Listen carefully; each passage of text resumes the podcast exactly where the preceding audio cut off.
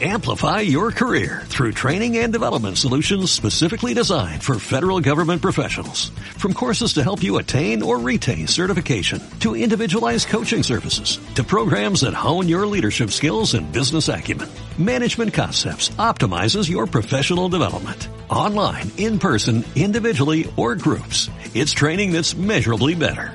Learn more at managementconcepts.com. That's managementconcepts.com. Episodio 94 del Economista. Preguntas fiscales.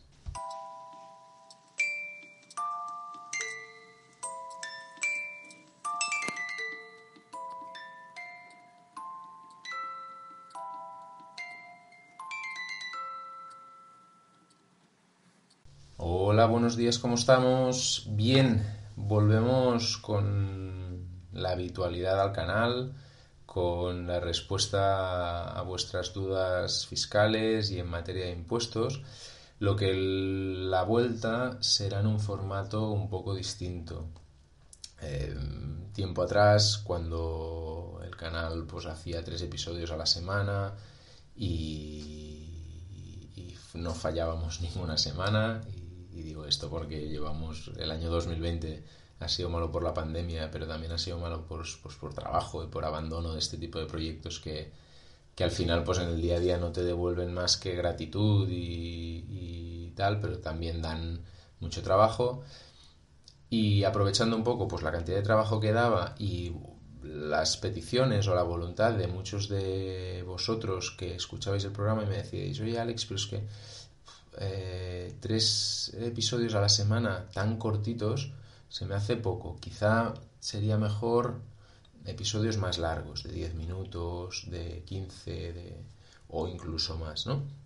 Entonces, pues haciendo un poco la recapitulación de todo esto, he pensado que para este año, en lugar de hacer pues tres episodios semanales, no haré tres episodios, eh, ya veré lo que hago. En principio, sí que tengo un poco el firme compromiso de hacer un, un episodio de las historias de la bolsa al mes, un episodio de preguntas fiscales, que es el episodio que, que, hoy estás escuchando, también de este mínimo uno al mes.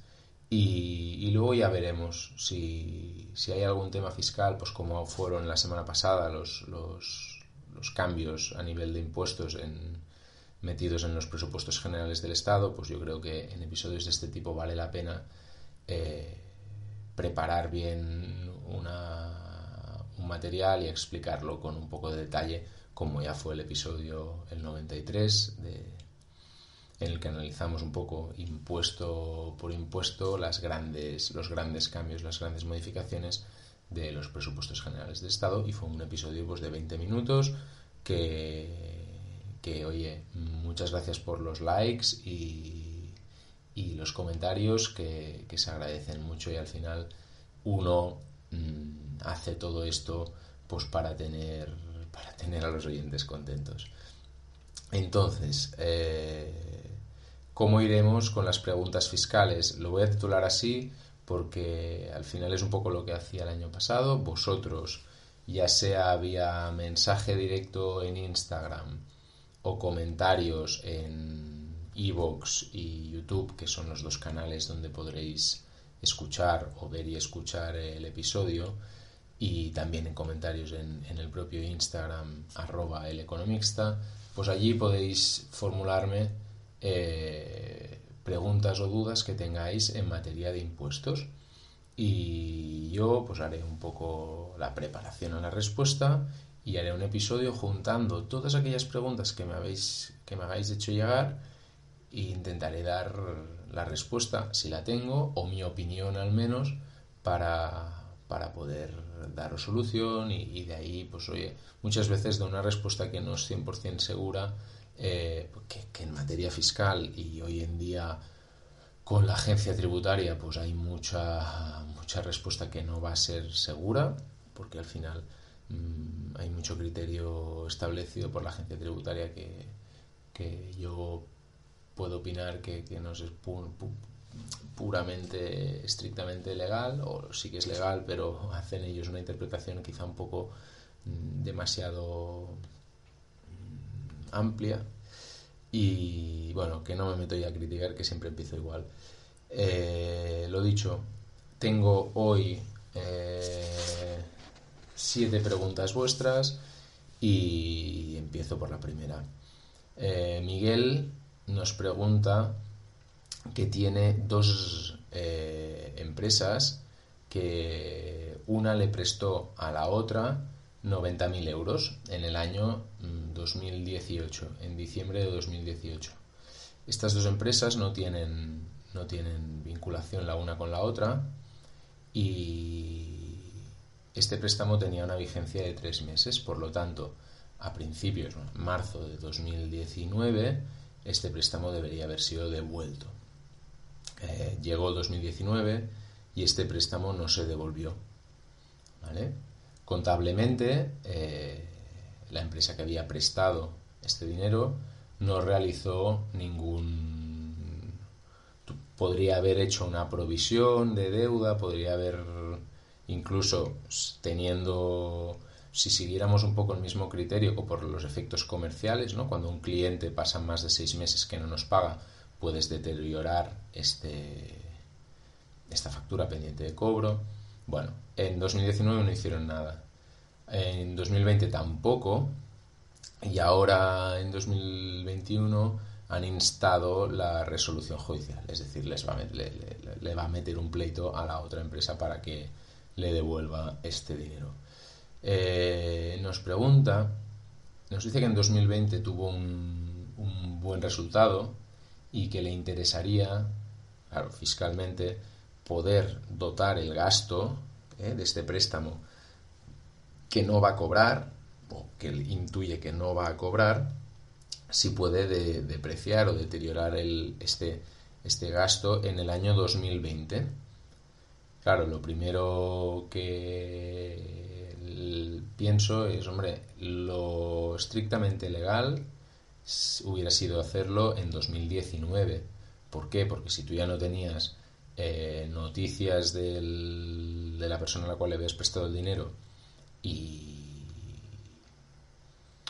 y sigamos, seguíamos un poco el criterio de prudencia de, los seis meses que hay para el tema de los efectos comerciales, es decir, cuando el cliente pasan seis meses no nos paga y yo puedo deteriorar, es legal deteriorarlo y es fiscalmente deducible, que ahora con los nuevos presupuestos generales estos seis meses de momento para 2021 pasan a tres, pero, paréntesis cerrado, entonces lo, estrictamente justo sería poder dotar el, dotar el, gasto en 2019. No obstante, mm, no pasaría nada y fiscalmente tiene la misma, la misma resolución, que es, que es, que es, que es válido, que, que, nos podremos deducir este gasto, si lo, lo hago en 2020, que es cuando me interesa, en lugar de hacerlo contra la, la, cuenta de resultados, lo hago contra reservas de la sociedad. Cuando tengo que dotar un gasto que no se corresponde, que su devengo no se corresponde al año, sino que se corresponde a años anteriores, este gasto lo tengo que imputar contra reservas y hacer el correspondiente ajuste a la base imponible de la sociedad. Mm, espero haber sido claro. Cualquier cosa me escribes y seguimos. En segundo lugar, tenemos una consulta de Sonia que nos comenta que tiene una empresa que hacen reparaciones y, y, bueno, bueno, reparan cosas mm, y muchas veces se dotan de materiales o de recambios para reparar estas cosas mm, vía compras de productos de segunda mano a personas físicas directamente o a través de plataformas como eBay, como Wallapop, como Mil Anuncios. Claro, su duda es que esto lo hace a través de una...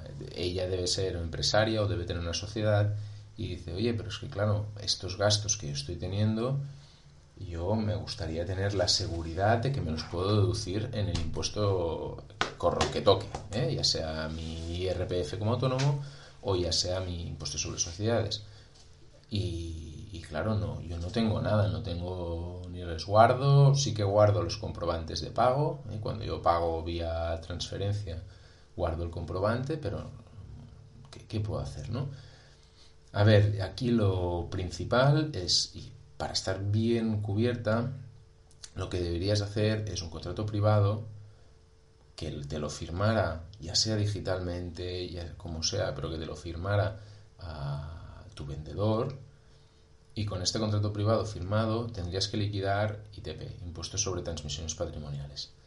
Mm, esto va a resurgir en un sobrecoste de tus compras, pero te va a dar la tranquilidad de que el gasto en principio debería ser fiscalmente deducible. Mm, piensa que de este modo, pues el, tampoco estás pagando IVA y es verdad, claro, es bien de segunda mano, es evidente que no tengo que pagar IVA, pero bueno, eh,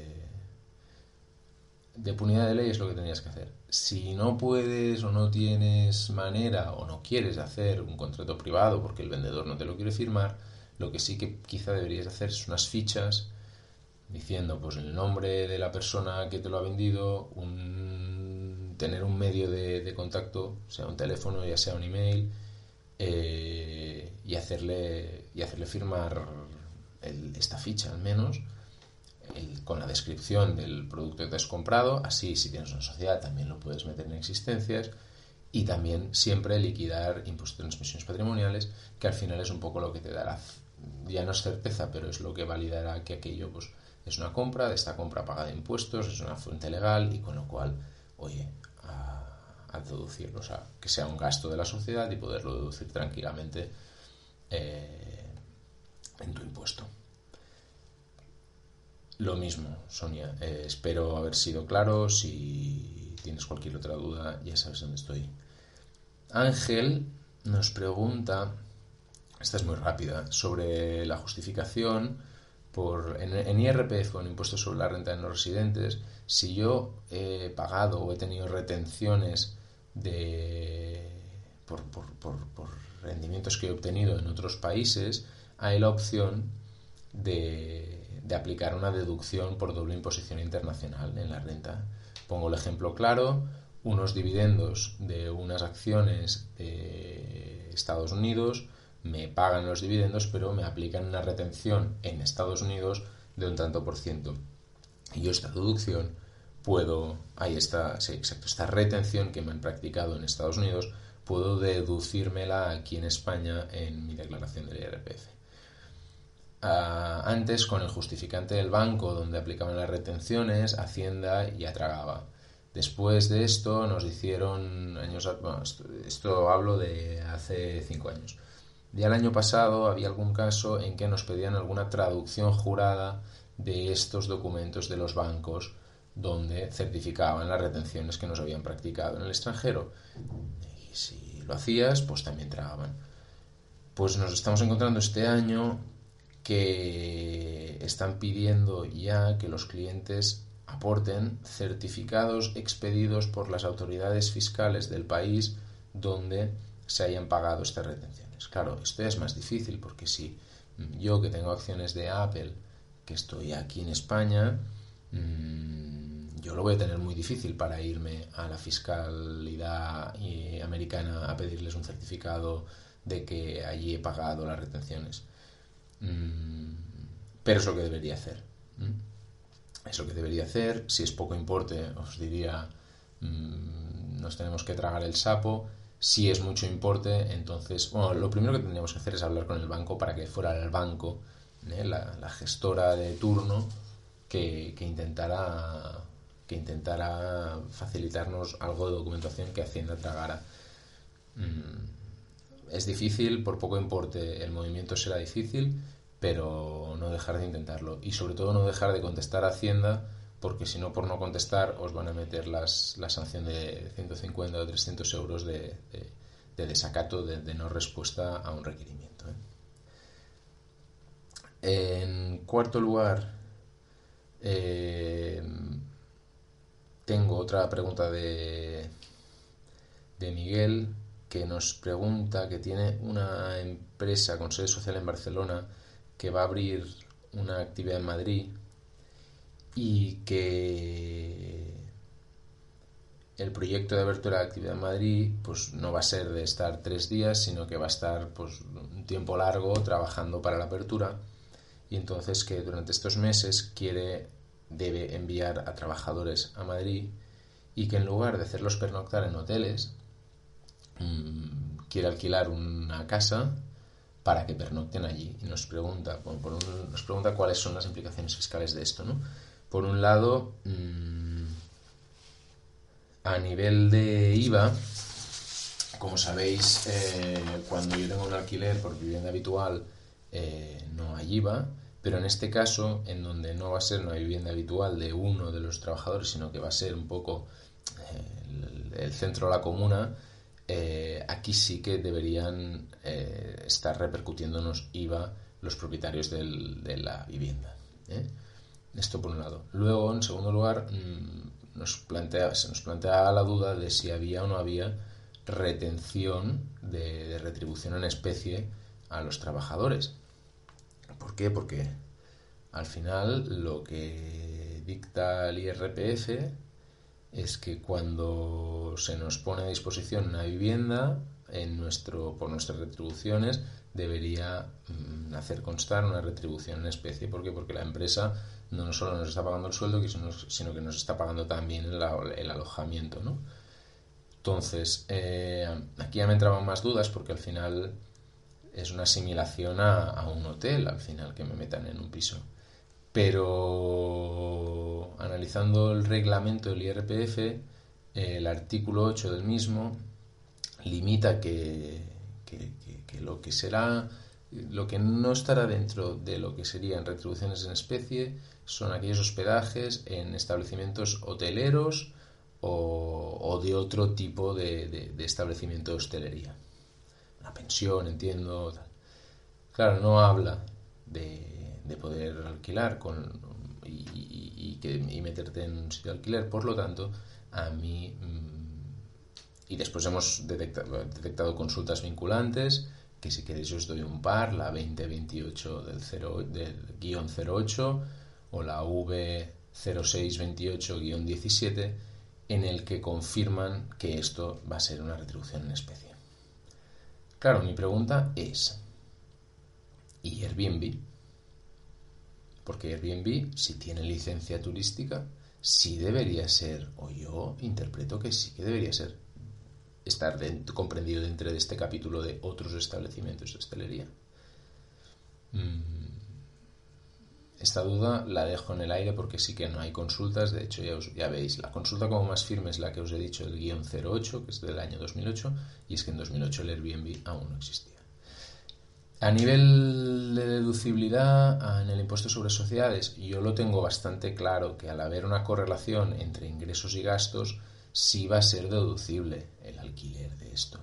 No obstante, para estar más que seguros, yo mmm, lo daría de, en, en, lugar de liar la troca diciendo, o sea, interpretando que esto solo es un alquiler y que van a dormir allí, yo lo, le daría una interpretación como que es un centro de trabajo, correría el riesgo quizá de, una posible inspección de trabajo, pero que no va a aparecer, vaya, sería muy, muy, muy raro que apareciera y daría por, por bueno el centro de trabajo y que allí durmieran los trabajadores. Es que así nos ahorraremos la retención de, de la retribución en especie y la duda de que alguien nos pueda cuestionar si esto es deducible o no es deducible a efectos del impuesto sobre sociedades.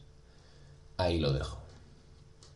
En quinto lugar, Teresa nos pregunta sobre eh, que tiene un cliente que paga un alquiler y qué pasa con estas facturas del alquiler de abril y mayo en el cual pactó con su propietario de que las pagaría a partir de octubre en distintas cuotas.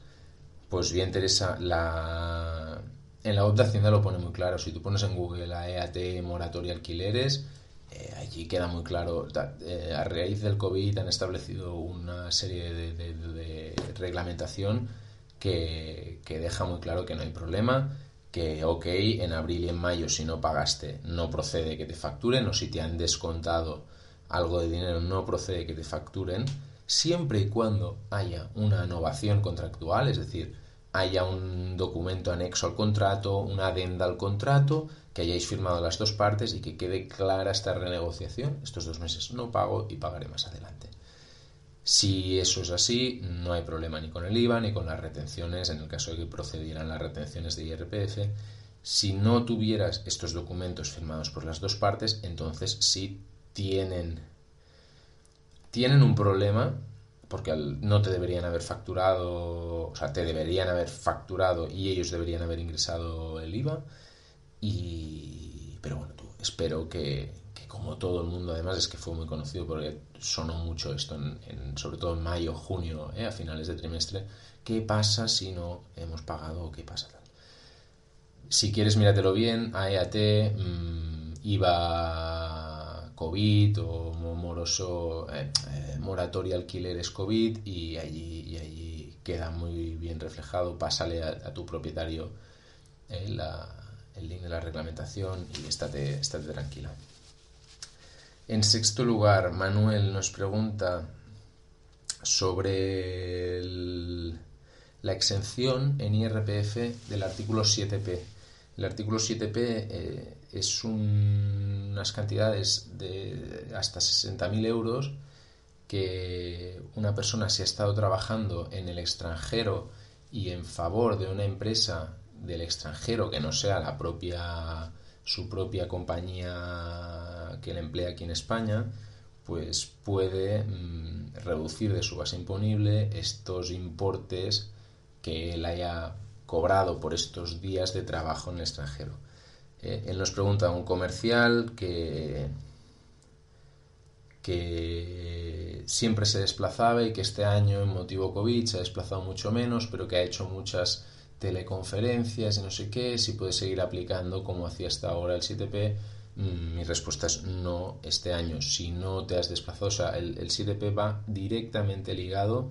Además, tienes que guardar muy bien y tener muy, muy controlados los documentos de prueba, billetes de avión, hoteles del 7P, porque es que Hacienda los 7Ps prácticamente, yo diría que se los mira a todos, o al menos los míos, o los míos, los de mis clientes, y, y siempre lo primero que nos piden billetes de avión y hoteles para poder justificar esta rebaja en base imponible del IRPF. Por último, eh, Jacetano, que a través de comentarios de Evox, y reitero, eh, mm, mira, capítulo ya que vamos por veintitantos minutos, mm, un poco el objetivo que tenía, eh, Jacetano nos comenta a través de comentarios de iVoox, os invito a que lo hagáis también por allí o por comentarios de YouTube. Me pregunta en relación al último episodio de los presupuestos generales, yo explicaba un poco la rebaja que ha habido en la exención eh, por el pago de dividendos entre empresas, matriz y filial. Eh, mm, que, no, que no quiero volver a repetir, pero antes era una exención plena y ahora la han limitado el 95%. Y él me pregunta que por qué no existen estas exenciones cuando la empresa paga los dividendos a, personas físicas que sean accionistas. Eh, decir que es una pena porque al final, mm, sí, sí, entiendo un poco tu duda y tiene parte de sentido y te digo parte porque hasta hace cuatro días, antes de la última reforma fiscal, creo que de 2015, eh, existían aún los 1.500 euros de dividendos exentos, lo cual hacía que la gran parte de, o, gran parte, que, que, una buena parte de población que tiene acciones y cobraba dividendos, pues 1.500 euros en dividendos ya es dinero y estos eran exentos, no tributabas por ellos. Pero esto en la última reforma fiscal se lo cargaron, obligando así a las personas físicas a pagar mm, desde el primer euro por los dividendos que reciben. No obstante, decirte que al final estos dividendos cobrados se pagan no en la base general del impuesto del IRPF, sino que te los llevas a pagar a la base del ahorro, que es una base que es relativamente más pequeña. Es la del 19, 21, 23 y ahora 26%. Eh, nada más, espero haber sido claro. espero que os guste este formato. Quizás muy frenético porque es un no parar, o al menos lo está siendo para mí. Pero nada, mm, si me dais feedback, os lo agradeceré muchísimo. Y otra vez lo vuelvo a decir, ¿eh? os invito a preguntar y os invito a dejarme mensajes en Instagram, comentarios, mensajes directos en Instagram, comentarios en iVoox, en YouTube, también en los posts de Instagram. Invitaros a participar porque creo que el, formato es chulo e interesante, espero para todo el mundo o para todo el mundo que, que le pueda interesar un poco el tema de impuestos. Y nada, espero haber sido claro. Que tengáis muy buen día. Un saludo. Hasta luego. Amplify your career through training and development solutions specifically designed for federal government professionals. From courses to help you attain or retain certification, to individualized coaching services, to programs that hone your leadership skills and business acumen, Management Concepts optimizes your professional development. Online, in person, individually, or groups. It's training that's measurably better. Learn more at managementconcepts.com. That's managementconcepts.com.